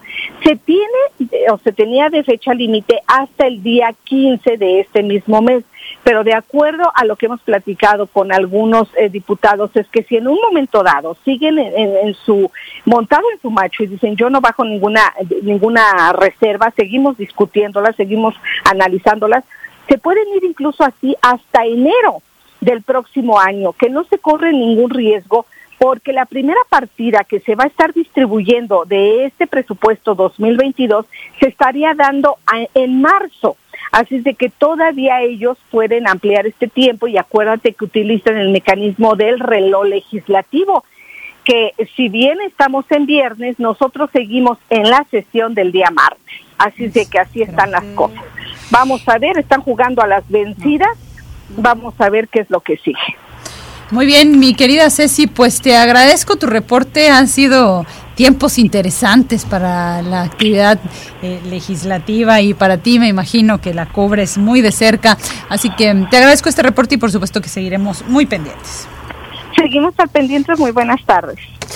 Pues en más asuntos federales le cuento que durante la conferencia de esta mañana, que por cierto se realizó desde Sonora, el secretario de Gobernación, Adán Augusto López, declaró que no hay un acuerdo entre presidencia y el exdirector de Pemex, Emilio Lozoya, respecto a la reparación del daño por el caso de agronitrogenados, donde se le acusa, como probablemente usted ya sabe, de promover y aprobar la compra con sobreprecio de más de 200 millones de dólares de la empresa Agronitrogenados a Alonso Ancira, accionista mayoritario de Altos Hornos de México. Vamos a escuchar lo que dijo el, el secretario de Gobernación en torno a este asunto. Bueno, primero precisar que no hay ningún convenio, como asegura él, con la Presidencia de la República, porque la Presidencia de la República no es parte en el litigio. Son dos denuncias presentadas, una con anterioridad al inicio de este gobierno por el caso Odebrecht, que fue por la que inició la petición de acuerdo reparatorio. Ahora eh, hay la otra denuncia, que es la del caso agronitrogenados. Tenemos entendido, pues que así ha trascendido, que ha hecho la petición de la reparación del daño. La denuncia fue presentada por Petróleos Mexicanos previa autorización del Consejo de Administración y son ellos los que tienen que decidir si conforme a su visión jurídica, pues se satisface eh, y procede la reparación de daño. Y mire, justamente eh, allá en esta conferencia de prensa en la mañana, el presidente Andrés Manuel López Obrador, y hablando de temas de presupuestos, eh, aseguró que la comunidad Ceris, que se ubica en la costa desértica de este estado, va a contar con agua potable. El mandatario dijo que la federación va a aportar el presupuesto para este proyecto. Vamos a escuchar lo que dijo el presidente. Bueno, vamos a, este, a tomar el acuerdo aquí público de que eh, se autorice lo de la introducción del agua, ¿les parece? Para los seres. Entonces, cuando regresemos ya hasta el proyecto, nosotros vamos a aportar el presupuesto, la federación, para no esperar.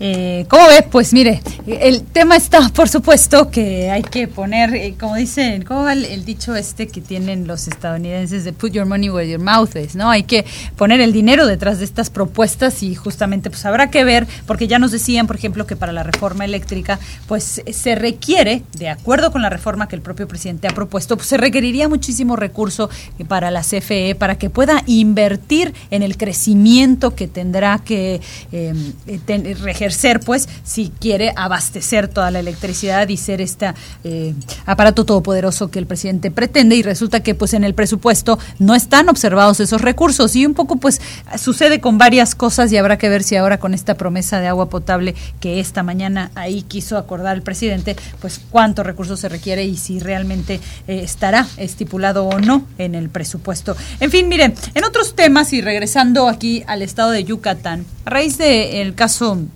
José Eduardo, que ya todos conocemos y que al final, pues de acuerdo con la Fiscalía General de la República, se trató, al menos de acuerdo con las primeras investigaciones, de una neumonía, pues han salido a la luz otros casos de posible acoso eh, policíaco en el Estado. Por ahí en redes sociales le traíamos la semana pasada a otro chico denunciando que pues fue detenido sin ningún motivo y que en el proceso de detención pues se llevó un susto bastante desagradable. Y me da mucho gusto eh, saludar esta tarde a Miguel Sabido Santana, él es el titular de la Comisión de Derechos Humanos del Estado de Yucatán. Eh, Miguel, muy buenas tardes, muchas gracias por acompañarnos. Hola, ¿qué tal? Buenas tardes. No, al contrario, muchas gracias por la oportunidad que nos brindan a quienes laboramos en la Comisión de Derechos Humanos del Estado de Yucatán de poder platicar con ustedes algunos temas que, que desde la Comisión atendemos.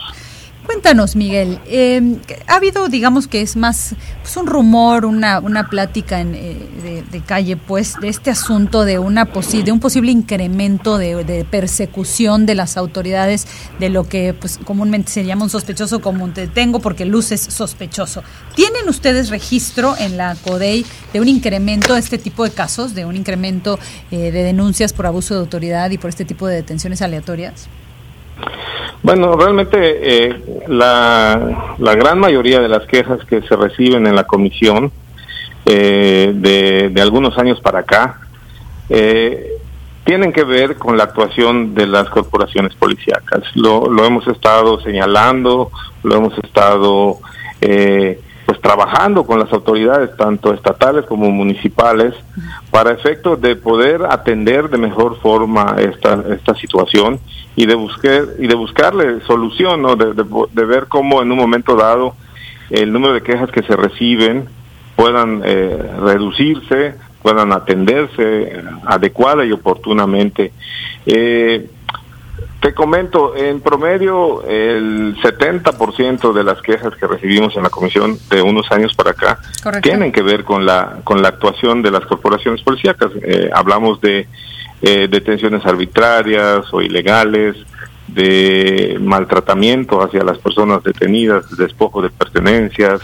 de ciertos abusos que se cometen y eh, pues nosotros hemos estado aquí pues tratando de de buscar estrategias, de, generar estrategias de atención. Hemos reforzado nuestras supervisiones a las cárceles públicas, hemos reforzado nuestra capacitación a las corporaciones policíacas en materia de derechos humanos. Y en el caso de las quejas pues igual hemos estado dictando diversas medidas cautelares, interponiendo denuncias, hemos últimamente teniendo ah, este acercamiento con eh, sobre todo con los con las nuevas autoridades municipales. En, el pasado mes de agosto existió cambio de administración municipal y a partir de este cambio hemos estado teniendo mayor enlace con los ayuntamientos. De hecho estamos ya eh, próximos a suscribir convenios de colaboración y a trabajar con ellos varios temas y uno de ellos uno de los principales temas que queremos trabajar con ellos es precisamente eh, el que tiene que ver con la actuación de las corporaciones policíacas y con eh, las condiciones de las cárceles públicas. ¿Han detectado un problema, Miguel? En, en cuanto al actuar de, de, las corporaciones policíacas. Entiendo que en cuanto a las cárceles, por ahí eh, diste una entrevista en la que en, en, efecto hay varias cárceles que tienen muy malas condiciones y ahora hablaremos de eso. Pero han detectado un problema o un incremento de casos en el sentido del actuar de, la, de las corporaciones policíacas en el Estado. Pues lo que ocurre, sobre todo con las policías municipales, es que cada vez que se da un cambio de administración municipal, pues se renueva el, el, el, el, personal que integra las corporaciones policíacas. Esto obviamente genera un, problema porque pues muchas veces ingresan personas que no tienen el perfil o no tienen los conocimientos sobre la función que van a desempeñar y esto evidentemente pues genera eh, pues eh, diversas situaciones y entre ellas vulneraciones a los derechos humanos de los ciudadanos. Eh, sobre esto hemos estado trabajando, sobre eso hemos estado eh, pues haciendo estos enlaces con los alcaldes, con los cabildos, con los servidores, con los directores de policía para pues concientizarlos sobre este tema. Creo que un problema también a nivel nacional que existe, que hemos detectado, es que eh, el tema de la certificación de los eh, elementos policíacos. Eh, creo que aquí hay que trabajar mucho al respecto. Todos los elementos policíacos deben estar certificados, deben tener una certificación que le llaman CUP o QUIP. hemos advertido que a nivel nacional no no no cuentan los elementos policíacos con esta certificación. Yucatán no es la excepción.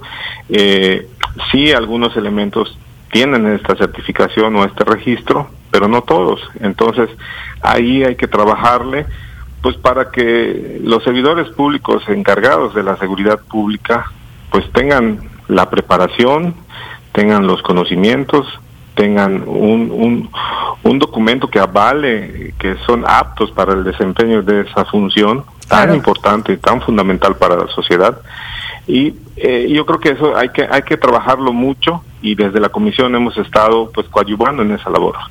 ¿Cuántas quejas, por ejemplo, han recibido, no sé, en el último año, no sé cada cuánto contabilicen, cuántas quejas han recibido y cuántas se han resuelto, Miguel?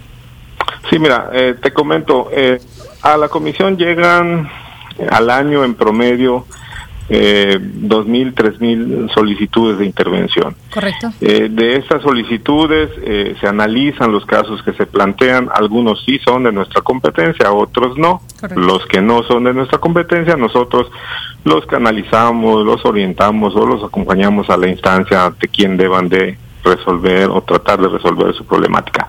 Los casos que sí son de nuestra competencia, eh, pasan primero por un área en donde eh, se analiza y se determina si los hechos planteados pudieran presumiblemente constituir una violación a derechos humanos.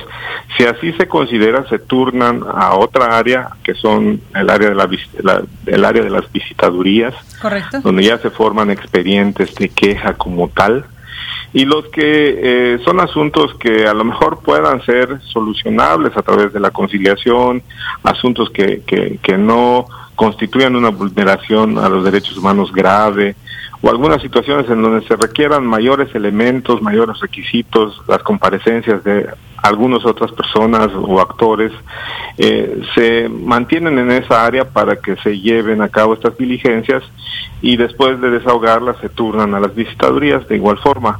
Con todo eh, este proceso... Con todo este proceso, Miguel, ¿de qué estamos hablando? ¿De las 2.000, 3.000 que reciben? ¿Cuántas resuelven? ¿Cuántas se logran resolver? Nosotros, eh, de nuestra competencia, podríamos hablar que eh, como un 50% sí son de nuestra competencia. De este 50% hablamos de unas 1.500, 1.500 quejas al año. Correcto. Eh, se pasan a las visitorías en promedio como 700, 800 quejas. Las otras o se solucionan en el área de oficialía de quejas o se determina que no constituyen, constituyen alguna violación a derechos humanos. De las quejas que eh, se turnan, que te digo son entre 700, 800 en promedio, eh, en el camino hay, hay la posibilidad de llevar acuerdos conciliatorios, a veces se atienden estas cuestiones en tiempo y forma por las autoridades y se solucionan a través de acuerdos de conciliación con las partes afectadas. Los casos que no son conciliables o que no se logran eh, solucionar por esa vía continúan su integración y al final se determina si constituyen una violación o no. En el caso de que sí, se emiten recomendaciones. Y en el caso de que no se acrediten los hechos o no se acredita la responsabilidad de los servidores que fueron señalados eh, pues eh, emiten los acuerdos correspondientes y los asuntos eh, se cierran, ¿no? Correcto, Nosotros hemos privilegiado esta conciliación, nos ha funcionado mucho porque en las conciliaciones muchas veces se toman acuerdos que pudieran plasmarse en una recomendación y que a través de una conciliación de una forma más rápida se, se atienden, ¿no? Por ejemplo, en esas conciliaciones a veces la autoridad acepta los hechos que se le atribuyen, sanciona a sus servidores, indemniza a las personas y eh, toma ciertas medidas. ¿Y cuántas recomendaciones han emitido para la Policía Estatal y cuántas para la Municipal, digamos, en el último año? Bueno, mira, eh, la, la, la autoridad a la que con mayor frecuencia se le emiten recomendaciones, mm, igual esto no es nuevo, es de, de, unos años para acá, es a la Secretaría de Seguridad Pública Estatal. Correcto. Y eh, después, eh, en, en cantidades, pues tenemos a las autoridades de salud, a las autoridades educativas y a los ayuntamientos. Eh, a los ayuntamientos, cuando se les emite recomendaciones, la gran mayoría tiene que ver con eh, temas de actuación de sus corporaciones policíacas. Nosotros al año emitimos en promedio entre 30 y 40 recomendaciones. En cada recomendación hay un aproximado como de 8 o 10 recomendaciones específicas.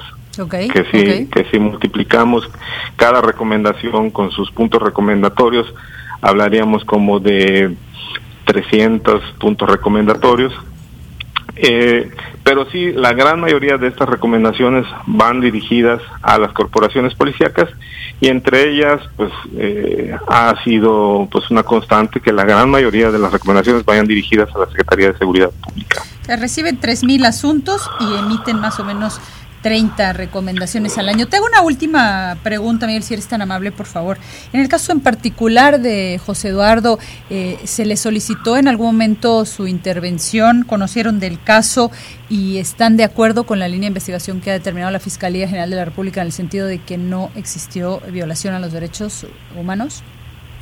Bueno, son dos líneas de investigación distintas. Ustedes bien saben que a la vez que pueden existir los procedimientos jurisdiccionales ante las instancias jurisdiccionales correspondientes, también está el, sistema no jurisdiccional de protección de derechos humanos al cual pertenecen las comisiones de derechos humanos. En el caso específico, se abrieron dos líneas de investigación. Una en la Fiscalía del Estado, que posteriormente absorbió la Fiscalía General de la República, y que como bien señalas, hay un comunicado de manera oficial no tenemos información, pero sí a través de este comunicado donde resuelve lo que usted bien señala. En el otro, en la otra línea de investigación, nosotros desde la Comisión Estatal abrimos una, un expediente de queja, lo calificamos como tal, eh, al igual que ocurrió en el sistema jurisdiccional en el cual la Fiscalía General de la República atrajo el caso de la Fiscalía local, en el caso de nosotros ocurrió algo similar. Nuestro expediente de queja lo atrajo la Comisión Nacional de los Derechos Humanos, que es quien sigue integrando este expediente. La CNDH entiendo que aún no tiene una resolución ni tampoco ha emitido algún posicionamiento al respecto. Lo que sí sabemos es que se siguen investigando los hechos. De hecho, nosotros cuando calificamos la queja, eh, realizamos diversas entrevistas en el lugar de los hechos a personas que pudieron haber tenido conocimiento. Se fijaron fechas para entrevistar a servidores públicos tanto de la Policía Municipal como del Hospital Orán, como de la, de la Comisión Ejecutiva de Atención a Víctimas, que eh, fueron señalados en la queja por, eh, por la parte afectada, eh, por las vulneraciones que se consideraron a, atribuibles tanto a la Policía Municipal como a las autoridades de salud y a la Comisión Ejecutiva de Atención a Víctimas. No existe aún una resolución sobre el tema, está en, proceso de investigación. Nosotros eh, nos constituimos como en, eh, una autoridad coadyuvante y auxiliadora de la CNDH para la integración de este expediente. Tenemos entendido que hace unos días se hicieron algunas diligencias en la delegación de la CNDH aquí en Yucatán, donde se entrevistaron servidores públicos y el proceso está en investigación, aún no hay una resolución. De entrada comento que sí, nosotros cuando calificamos la queja, pues consideramos que sí existían violaciones a derechos humanos, eh, e inclusive se calificó por tortura, por una posible tortura, que bueno, el resultado de las investigaciones determinará si efectivamente se configuró o no, o se configura o no la tortura, pero pues eh, eh, hay otras eh, vulneraciones también que ocurrieron y que también están señaladas en la queja. Ah, mira qué interesante, muy bien. Miguel, pues te agradezco muchísimo este tiempo que nos dedicas, te mando un fuerte abrazo y espero que tengas muy bonita tarde y bonito fin de semana, que estés muy bien. No, al contrario, muchas gracias a ustedes. Territorio Independiente. Dos de la tarde con 50 minutos y ya estamos de regreso en territorio independiente. Ya es viernes, qué rico. Ya empezamos a disfrutar, a oler a fin de semana eh, y además pues un fin de semana ya pues prácticamente sin restricciones, en medio de un buen fin y cercano ya a la Navidad, seguramente que preparándose para poner su arbolito y arrancar los decorativos. Eh, promete, después de un año y medio muy complicado, eh, prometen buenos tiempos siempre y cuando, dicen los que saben, sigamos cuidándonos si va a estar en lugares cerrados particularmente o con mucha gente y por supuesto con gente que no esté vacunada. Eh, vámonos hasta las calles de la ciudad de Mérida. Guillermo Castillo nos tiene más información. Mi querido Guillo, cuéntanos. ¿Qué tal, Andrea? Muy buenas tardes, auditorio de Territorio Independiente. Andrea, pues fíjate que tuvimos la oportunidad de platicar con el subdirector de Servicios Generales del Ayuntamiento de Mérida, Arturo Antuña Silveira, y precisamente como comentabas de este fin, es una opción tal vez para visitar pues, los parques, el Parque Centenario y el Parque Animaya. El funcionario municipal, Andrea, nos comentó pues bueno, que es época de reproducción de las especies y que al menos cinco de ellas, cinco de ellas eh, están pues justamente en este periodo. Se espera, Andrea, según dicho por Antonia Silveira, que hacia principios ya del 2022 muy probablemente tengamos nuevos inquilinos en ambos parques. Escuchemos. Y eh, estamos en este momento en el periodo de, reproducción. Esperamos que el próximo año tengamos ya también eh, venados, ciervos, estamos ya con, con hembras este, esperando bebés. ¿no? Entonces yo creo que a partir de 2022 ya podemos tener nuevos bebés en, el, en, los, en ambos parques. ¿eh? ¿Cuántas especies estarían esperando ustedes? Estamos hablando de por lo menos 5 o 6 especies. Ambos parques tienen en promedio 92 especies y eh, 600 animales animaya y 800 animales centenarios. Comentarte, Andrea, que justamente una de las eh, novedades que tiene, por así decirlo, particularmente el Parque Zoológico Centenario es que se ha dispuesto una clínica especializada precisamente hace ocho meses para la atención de la fauna silvestre, por bueno, vamos, la atención que requieren precisamente pues eh, estos animales que están ahí en, en, en exhibición, Andrea, lo que tenemos. Muy bien, mi querido Guillo, pues te agradezco muchísimo. Te mando un fuerte abrazo, que estés muy bien. Buenas tardes. Hasta luego. Y vámonos ahora con, con Romina Zapata de la Conagua. Mi querida Romina, por ahí advierte Protección Civil del Estado que entrará un frente frío a partir de mañana. Cuéntanos. Hola, ¿qué tal? Buenas tardes. Así es, ya para este fin de semana esperamos la llegada del Frente Frío número 8 y estará generando condiciones de cielo parcialmente nublado. Habrá probabilidad para algunas lluvias en el estado y también, bueno, viento dirección norte-noreste con rachas que podrían darse por arriba de los 40 kilómetros por hora. Y en cuanto a temperaturas mínimas, bueno, se espera nuevamente temperaturas frescas a templadas, especialmente en el cono sur para el día sábado, domingo y también parte del día lunes. Te comento que para hoy esperamos condiciones de cielo despejado, parcialmente nublado. Hay probabilidad para lluvias con de chubascos hacia la porción oriental del estado, es decir, en regiones como Tizimín, Valladolid, Ticulo, incluso también sobre Peto. Esperamos una máxima en lo que resta de la tarde de 27 a 33 grados Celsius y en la noche un ambiente templado de 16 a 20 grados y bueno, en el cono sur podría darse en la madrugada una temperatura de 13 a 15 grados Celsius, así que todavía temperaturas templadas para esta madrugada. Eh, muy bien, pues te agradezco muchísimo, te mando un fuerte abrazo, que estés muy bien. Igualmente, abrazo y excelente fin de semana para todos. Igualmente. Oigan, pues ahora tengo en la línea a Andrea Mieriterán de Casa, que además, como sabe, tiene un extraordinario programa aquí en Área 88.5, donde habla de las bellezas de Yucatán. Y es que yo creo que Andrea es una de las, y no es porque sea mi amiga, una de las grandes conocedoras del turismo en Yucatán, de, sus, de los destinos yucatecos. En fin, y ahora, mi querida Andrea, qué gusto saludarte. Nos preparamos para el tianguis turístico. Tú misma estuviste ahí, eh, pues, armando parte o participando pues en lo que sería el tianguis turístico hace año y medio justo cuando nos atravesó la pandemia y ahora finalmente llegó. Así es, Tocaya, qué gusto estar acá en territorio independiente. Pues sí, el sector turismo está emocionadísimo con la llegada del tianguis turístico que finalmente vamos a celebrar.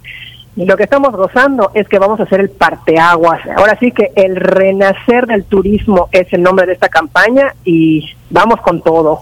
Y entiendo, eh, Andrea, que vienen expositores de todo el país y también de algunas otras partes del mundo y compradores y comerciantes. Es decir, es el evento turístico de México. es el evento turístico del año, el evento turístico de México definitivamente. Van a ser tres días, que es básicamente lo que es el Tianguis, es un foro de negocios donde se va a estar haciendo compra y venta de todo lo que México tiene para ofrecer. Y qué gozada que somos sede, porque tenemos chance de no solo vender, de presumir nuestra tierra. Claro, aprovechando que andan por acá y sí que tenemos cosas para presumir, mi querida Andrea, gracias a Dios. Oye, y cuéntanos, entiendo que tú vas a estar, de hecho, transmitiendo con toda tu experiencia en el ramo turístico desde el Tianguis aquí en área 88.5.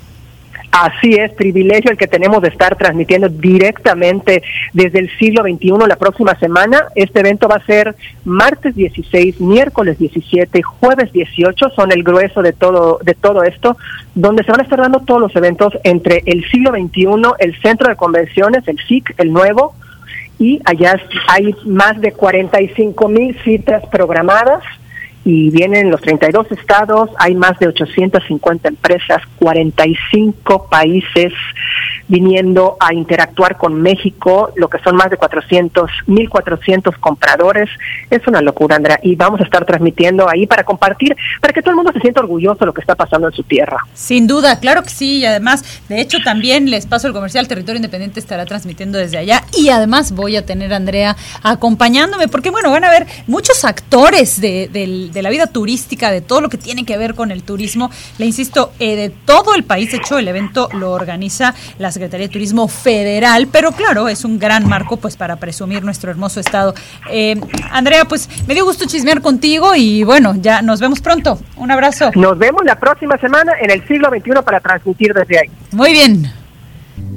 Territorio Independiente. Oigan, y pues bueno, en el marco justamente de este evento, el Tianguis Turístico, eh, se organizaron una serie de eventos culturales aquí en la capital yucateca, en Mérida. Y me da mucho gusto saludar a Irving Villafaña para que nos cuente un poquito de qué podemos esperar para este fin de semana en cuanto a eventos culturales, dónde, cuándo y cómo. Mi querido Irving, eh, director de Cultura del Ayuntamiento de Mérida. Cuéntanos.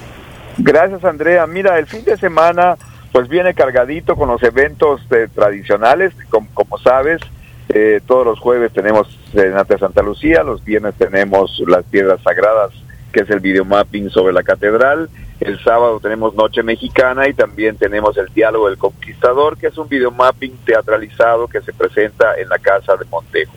Ahora bien, la siguiente semana tendríamos novedades justamente por el tema del tianguis. Eh, los, el miércoles vamos a reestrenar el Poctapó, que es el juego de pelota maya. Y en estos días, del 16 al 19, vamos a abrir dos videomapping nuevos. Eh, uno es el, el, que se proyecta sobre la iglesia de Santa Ana, que está en el parque del mismo nombre, y otro eh, se proyectará sobre el Museo eh, el Museo Cantón, el que está en, el Paseo de Montejo. Ahí vamos a proyectar un videomapping que se llama La inteligencia de las flores. Es una cosa preciosa, Andrea, que seguramente que contará con tu asistencia. Es un videomapping de una compañera científica de la universidad que se llama Silvia Andrade y hace microfotografía y ha hecho microfotografía de insectos, de polen, de plantas, de elementos de la naturaleza y con esos colores y esas formas geométricas, muchas de ellas caprichosas de la naturaleza, se ha hecho un videomapping que se va a transmitir los, o proyectar los tres días, miércoles, jueves y viernes. También vamos a tener el otro de Santana y en Santana va a haber un, digamos, un un centro de difusión turística y cultural de Mérida que va a tener jarana, que va a tener música, que, que va a tener los bailes tradicionales y también en el Tianguis vamos a participar eh, ofreciendo una pequeña exposición de los escultores más importantes que viven en Mérida. Muchos son yucatecos, pero otros son oaxaqueños y de otras partes del país. Entonces vamos a presentar siete piezas que estarán a la venta, por cierto. También se trata de, de apoyar a la comunidad artística local y es una muy buena oportunidad pues porque vienen hoteleros, restauranteros y, así y entonces vamos a mostrar allá una, una exhibición de arte local que luego se puede comprar y se lo pueden llevar a los sitios. Entonces, eh, digamos que, que, que las actividades que tiene Mérida son, pues evidentemente para los meridanos, nosotros somos los primeros en que salimos a la calle a disfrutar. Sin duda. Pero vamos a tener cerca de cuatro mil personas que vienen de otras partes del país y que queremos pues participar con ellos de lo bonito que tenemos aquí. Qué padre, mi querido Irving. Y cuéntame una cosa, entiendo que montaron una página de internet donde uno puede entrar y ver puntualmente qué eventos, en qué horario y toda la cosa para que podamos sumarnos. Sí, mira, eh, digamos que las páginas del, del ayuntamiento, la, la oficial de medida.gov.mx, allá tiene toda la información. En el Facebook Media Escultura, ahí también estamos. Hoy justamente es el Día Nacional del Libro. Hoy cumple 373 años de vida nuestra querida Sor Juana Inés de la Cruz y estamos haciendo hoy bazares de libros, en fin, ahí también se puede ver información. Y hay una página, Andrea, que se llama Visit Mérida, que tiene ya más información enfocada al, al turista, ¿no? De modo tal que pueda, eh, pues, informarse rápidamente de la oferta hotelera, restaurantera, de servicios culturales que tiene la ciudad. Muy bien, pues mi querido Irving, es siempre un placer platicar contigo y espero poderme sumar a algunos de estos eventos. Qué goce, la verdad, de fin de semana, además con este clima que está tan disfrutable. Te mando un abrazo y que estés muy bien. Y, igualmente, no faltes, que ojalá vayas a ver la inteligencia de las flores. Oye ese título nada más. Sí, cómo no, claro que lo voy a, lo voy a buscar y me voy a dar, me voy a dar una gira por allá. Gracias. Muy, muy bien, hasta luego. que estés muy bien, Irving. Oiga, pues se nos acabó el tiempo y despedimos este espacio a ritmo, por supuesto, que de los juglares eh, en honor al Pepe Vadillo, el fundador de este trío Los Juglares, que como ya le decíamos al inicio de este programa, perdió la vida y un gran expositor de esta hermosa música. Bueno, yo particularmente a mí me encanta, que es la trova yucateca. Disfrútela mucho y disfrute también de esta hermosa tarde yucateca que tenemos esta luz divina, el cielo azul espectacular y además con un fin de semana que promete muchísimo. Yo soy Andrea Montalvo y de verdad que les agradezco muchísimo como siempre su compañía. Espero que tengan un extraordinario fin de semana, que lo disfruten mucho y nos vemos el lunes a la una en punto de la tarde con lo más relevante de la información. Que estén muy bien. Gracias.